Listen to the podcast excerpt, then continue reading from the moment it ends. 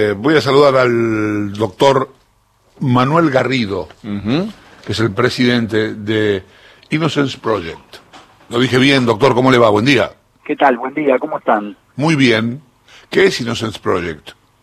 Y es, eh, es una, una fundación, una organización que, que se dedica a apoyar y defender los casos de personas inocentes condenadas por error. Ajá. Y es una red internacional hoy, porque es un movimiento que empieza cuando se empieza a aplicar la, la prueba de ADN a causas en Estados Unidos y empieza a demostrarse que había un montón de gente que había sido condenada y en realidad la prueba que se le atribuía no, no, era, no era de esa gente. ¿Qué, por, ¿Qué porcentaje, se puede hablar de porcentaje, de algún número, de alguna cifra? Mira, lo que te podría decir es que los números registrados en Estados Unidos hasta hasta hoy, contando desde 1990, son aproximadamente 2.600 casos de condenas que se revocaron. Pero bueno, porcentaje no... ¿Y, en Argentina? Y además hay muchos casos que de inocentes que siguen presos o que fueron sí, claro. La pucha. ¿Y en Argentina? Mira, no, en Argentina no está contabilizado. Recién eh, en nuestra organización estamos empezando. Hay casos célebres.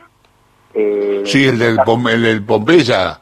El caso de la masacre de Pompeya, que fue justamente el que dio lugar a que a que se creara nuestra organización, porque a, porque a partir de la película de Enrique Piñeiro, Enrique empezó a recibir llamados de gente que, que, le planteaba que estaba en la misma situación que Carrera, y bueno, y con Enrique fuimos a, a ver cómo, cómo trabajaban estos temas en Estados Unidos y, y, armamos una organización acá, digamos, siguiendo eso, esos criterios. Ayer, buen día, doctor. Eh, Hola, ¿qué tal? Buen día. ¿Cómo anda? Este, ayer, Chavo, le contamos a la audiencia, la Corte sacó un fallo de estos por los que brega Innocence Project. Es el caso de Jorge Enrique González Nieva. Este señor estuvo casi 13 años preso hasta que ayer la Corte dijo este señor no tiene nada que ver con el delito que se le imputa. ¿Nos cuenta, doctor Garrido, más o menos qué fue lo que ocurrió con, con González Nieva?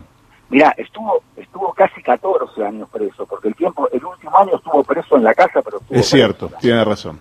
Eh, él eh, él era un taxista, una, una persona de trabajo que, que, bueno, que en su momento tuvo una, una pelea con un policía y, y bueno, la represalia fue armar una causa. O sea, es uno de los, uno de, de los factores de condenas de inocentes es eh, digamos, el delito de las policías y de funcionarios de la justicia. En este caso de Jorge se dio eso, una, una combinación, pero fundamentalmente había un, una, policía de la provincia de Buenos Aires que, que realmente tenían una, una, una asociación ilícita, que le pedían coima a las personas para, para no perseguirlas, en el caso de Jorge le pidieron que entregara su taxi y él se negó. Y bueno, con una prueba falsificada, que fue un reconocimiento fotográfico de una persona que no, que no sabía bien leer y escribir, y hicieron firmar cualquier cosa, terminaron condenándolo a 25 años de prisión. O sea que, que bueno, es un caso es un caso que es un ejemplo de muchos otros, es decir, de, de factores en los cuales se combina eh, hechos de corrupción, también con con la falta de realización de las pruebas hay por parte de la justicia, es decir, también hay un problema de falta de examen serio de las pruebas por parte de la justicia y de trabas para lograr que los tribunales revisen esas decisiones equivocadas. Claro, porque en este eh, caso llegó incluso hasta la Suprema Corte bonaerense que había confirmado la condena. Sí, bueno, atravesó un montón de instancias en donde se rechazaron sus recursos con criterios formalistas. De hecho, el, recurso a la Corte Suprema de Justicia eh, se, lo, se lo rechazan por exceso de hojas. O sea, con un, con un argumento absolutamente absurdo cuando eh, tratándose de una condena a 25 años de prisión.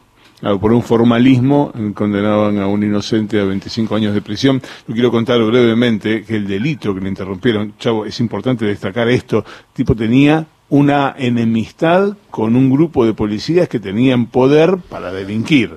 Y a partir de esa enemistad lo involucraron, ¿sabes en qué delito? En el de homicidio en una salidera. En una salidera, una familia la roban y en esa, en esa circunstancia se produce un episodio con tanto confuso donde se dispara un tiro y muere la mujer. Y el reconocimiento a este señor condenado a 25 años de prisión y en todas las instancias hasta ayer estaba cumpliendo prisión, el reconocimiento se produce a partir de una prueba falsa. De eso estamos hablando, en, de, la, de, tamaña gravedad. Eh, doctor, ¿qué pasó con, lo, con el grupo de policías, específicamente con el policía que tenía esta enemistad González Nieva? Bueno, lo, eh, los policías que le armaron la causa terminaron exonerados, o sea, fueron echados de la policía de la provincia. Eh, el fiscal que le armó la causa en conjunto con esos policías está suspendido hace varios años, esperando que le hagan un jury.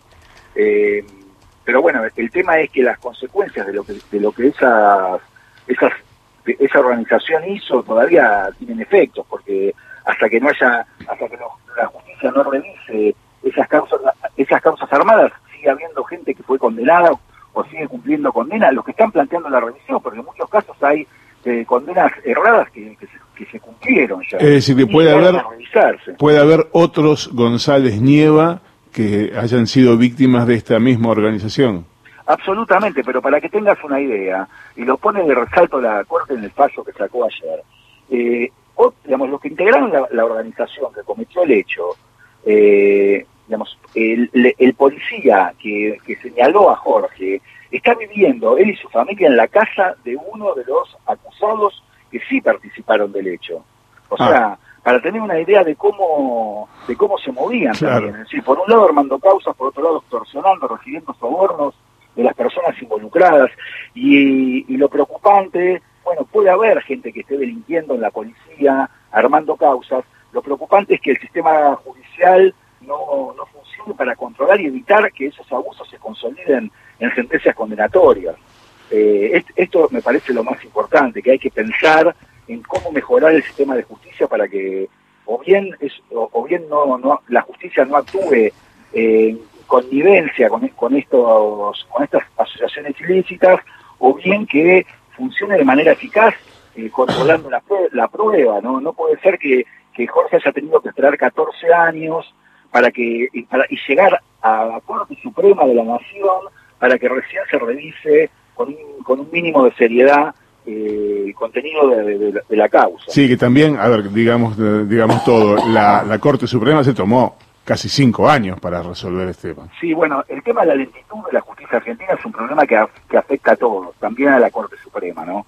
Eh, digamos, se, están pensando, se están pensando reformas, habría que pensar en algunos criterios que, que privilegien los casos de, la persona, de las personas que están presas. Claro, claro. Eh, algún tipo de criterio que priorice las causas, ya que o que reduzca la cantidad de causas eh, de manera tal de que puedan llevarse a cabo, que las decisiones lleguen en un tiempo oportuno. La verdad que, que sí, digamos, sí, es una suma de años y claramente Jorge no es el único caso, es un problema que afecta a, a miles de personas que están presas esperando sentencia, eh, tanto en la provincia de Buenos Aires como en otras provincias del país. Eh, le mando un abrazo y gracias por la charla. No, gracias a ustedes. Doctor Manuel Garrido es abogado, es presidente de Innocence Project. ¿Te quedó algo por